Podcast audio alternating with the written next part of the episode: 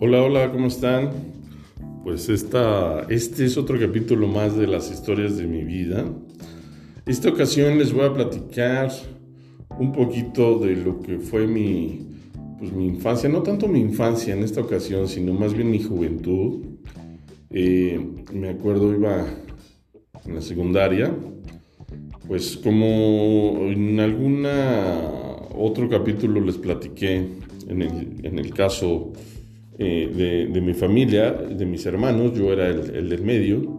Entonces mi papá siempre me, agarraba para todo, ¿no? De, que, oye, vamos a hacerle talacha al coche, que ven, vamos a, arreglar esto de la casa. Entonces yo en ese momento, pues sí, no me caía nada bien esas eh, mandatorios, esas iniciativas de mi papá hacia, para conmigo eh, y no para con mis hermanos, cosa que hoy agradezco, ¿eh?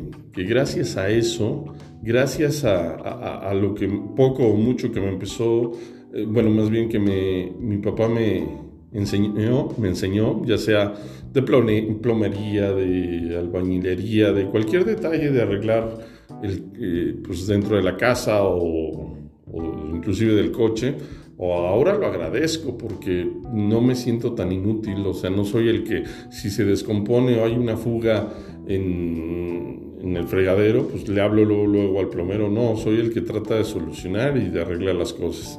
Bueno, en ese entonces no lo veía así, fue muy estricto mi papá conmigo, pero en particular me acuerdo una anécdota cuando yo iba a salir de la secundaria, alguna vez mi papá como que ya me había soltado su coche así como para quererme enseñar a manejar. Sin embargo, mi papá siempre con sus cosas eh, creo que fue muy, muy egoísta. Entonces, este, alguna vez ya, eh, al carro era automático, aparte pues, no era mucho de aprenderle a manejar y por ahí me, como que me estaba enseñando, según él. Eh, me acuerdo que era secundaria, era ya la graduación de secundaria, la fiesta de graduación, y yo estaba saliendo pues con una chavita, ¿no? Con una niña que en ese en esas etapas de tu vida, pues ya sabes, te enamoras mucho y juras que es el amor de tu vida y le bajas el sol, la luna y las estrellas y haces lo que sea, ¿no? Para que esté feliz y para, para que estén, pues padre, ¿no? Para que pasen buenos momentos. Entonces, como era la graduación, se me ocurrió pedirle el coche a mi papá prestado. Obviamente, pues fue un rotundo no. No te lo voy a prestar. Sin embargo, era una noche muy especial para mí. Yo quedé de pasar por, por, esta niña, que era mi novia, y sin que se diera cuenta, agarré las llaves del coche y me lo llevé. Pasé por esta niña, fuimos a la fiesta de graduación. No la pasamos, me acuerdo, pues increíble.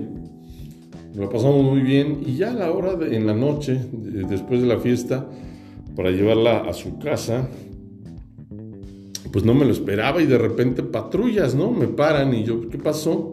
Y, pues yo con todo el temor del mundo me dice, no, pues tu, coche tiene, lo acaban de reportar como robado.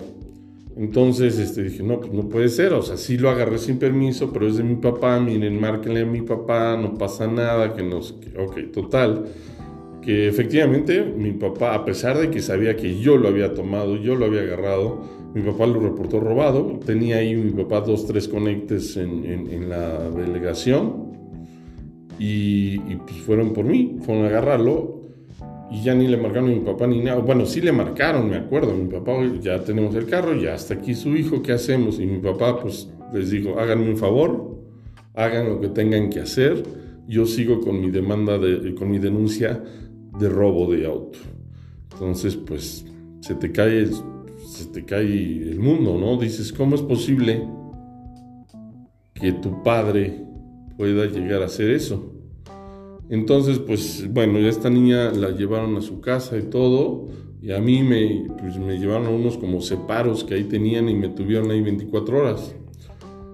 Eh, obviamente yo, pues entre coraje, entre nostálgico, pues ya salí, y, este, y pues sí, lo primero que hice fue reclamarle a mi papá, oye, ¿cómo permitiste? ¿Por qué hiciste? Y me dijo, no, pues lo hice por tu bien, lo hice por darte un escarmiento, lo hice para que madures, porque esas cosas que hiciste de verdad no se hacen.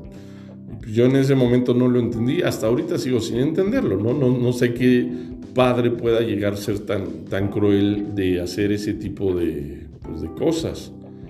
Sin embargo, pues bueno, no deja de ser una experiencia bien vivida, mal vivida, me la pasé muy mal, pero pues bueno, él habrá tenido sus motivos de darme ese escarmiento, no sé si buenos o malos, sin embargo, pues me dio el escarmiento y, pues bueno, pues no me quedó de otra más que, más que vivir, bueno, dormir una noche en, unos separos, nada agradable, pero fue el tipo de, de aprendizaje que mi padre me quiso dar, ¿no?